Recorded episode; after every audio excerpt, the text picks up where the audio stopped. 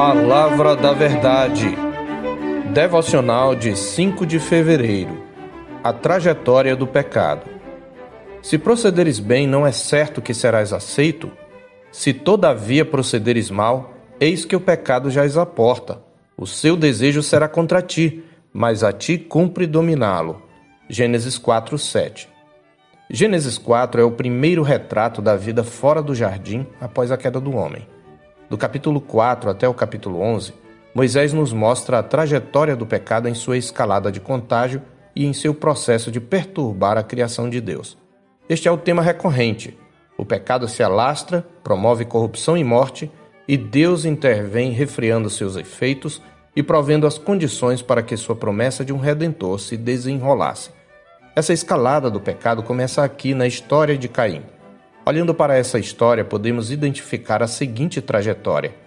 Em primeiro lugar, o pecado nasce de uma espiritualidade idólatra, conforme os versos 3 a 5. O pecado não é necessariamente falta de espiritualidade. Antes de qualquer coisa, o homem é um ser espiritual e, como tal, sempre será inclinado a adorar. Porém, a espiritualidade idólatra oferece uma adoração destituída de fé no Deus verdadeiro conforme analisa o autor de Hebreus capítulo 11, versos 4 e 6. A idolatria pode se manifestar pelo menos de duas maneiras: na adoração a deuses falsos ou numa falsa adoração ao Deus verdadeiro. Ambas são facetas da mesma idolatria. Foi este o caso de Caim.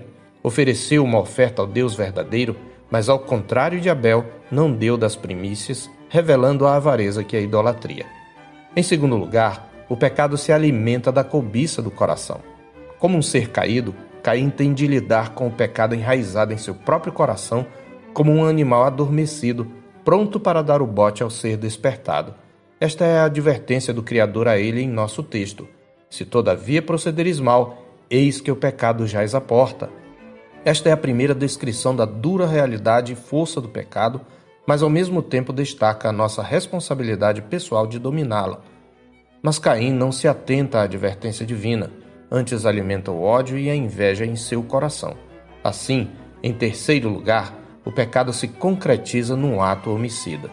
A inveja e o ódio levaram Caim a matar o próprio irmão. Comentando essa passagem, João nos ensina que o ódio e a inveja dão à luz o homicídio, em 1 de João 3, versos 11 e 12. Ironicamente, o agricultor Caim semeia na terra o sangue de seu próprio irmão, conforme verso 11, Veja que as duas sementes, a da serpente e a da mulher, podem sair de um tronco comum, fazer parte de um mesmo grupo religioso, chamar-se de irmãos e até se confundirem como o joio e o trigo, mas eles são opostos entre si quanto à sua origem, atitude e destino. Por isso o mundo odeia os que são de Cristo, conforme 1 de João 3,13. Em quarto lugar, o pecado se esconde na mentira. Onde está Abel, teu irmão? questiona o Senhor. Não sei, Acaso sou eu tutor de meu irmão? Mente atrevidamente Caim, revelando de quem é filho. Em quinto lugar, o pecado culmina num coração endurecido que afasta o pecador do Deus vivo. Observe na mesma maldição que Deus faz a Caim, a maldição da serpente. Maldito és por sobre a terra. João nos lembra que aquele que pratica o pecado procede do diabo, porque o diabo vive pecando desde o princípio. E ainda, Todo aquele que é nascido de Deus não vive na prática do pecado, pois o que permanece nele é a divina semente. Nisto são manifestos os filhos de Deus e os filhos do diabo. Todo aquele que não pratica justiça não procede de Deus, nem aquele que não ama a seu irmão. 1 João 3, 8a, 9a e 10. Fuga de Deus e vida errante resumem a vida de Caim. Sem a força da terra, Caim deixou a agricultura e construiu uma cidade. Ao nomear a cidade, ele o faz homenageando seu filho. Este é o primeiro exemplo de um projeto humano com o intuito de exaltar o homem em lugar de seu Criador. Aqui nasce a Cidade dos Homens, como o projeto independente pelo qual eles procuram construir um mundo próprio, o primeiro passo na divinização do Estado.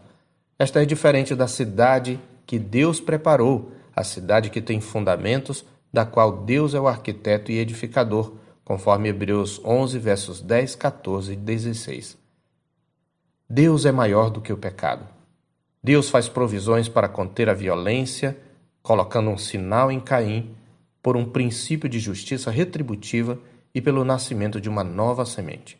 O Senhor Deus suscita novo descendente, Sete, conforme o final do capítulo 4, que no hebraico significa o designado, o apontado, e assim o Senhor renova a esperança messiânica. Deus me designou outra semente em lugar de Abel, que Caim matou, declara Eva. Só agora ela entende que Abel era a semente redentora, e Sete daria continuidade a esta semente, dando início a uma geração piedosa que começou a invocar o nome do Senhor, conforme o versículo 26. Sabemos que aquele que Eva esperava já veio para destruir as obras do diabo. Como diz a Escritura, vindo, porém, a plenitude do tempo, Deus enviou seu filho, nascido de mulher, nascido sob a lei, para resgatar os que estavam sob a lei, a fim de que recebêssemos a adoção de filhos. Gálatas 4, versos 4 e 5. E ainda em 1 de João 3, 8b está escrito: Para isto se manifestou o Filho de Deus, para destruir as obras do diabo. Aquele cujo sangue aspergido sobre nós fala coisas superiores ao que fala o próprio Abel, pois enquanto o sangue de Abel clama por uma justa vingança, o de Cristo proclama a justiça satisfeita e clama pelo perdão de Deus aos ofensores. Conforme Hebreus 12, 24. Se você quer ser livre do pecado, corra para Cristo. E se você já está em Cristo, fuja do pecado, a fim de ser confirmado por aquele que, como disse Judas em sua epístola, é poderoso para vos guardar de tropeços e para vos apresentar com exultação imaculados diante da sua glória. Eu sou o pastor Marcos Augusto, pastor da Terceira Igreja Presbiteriana de Boa Vista, em Roraima. Tenha um bom dia na paz do Senhor Jesus.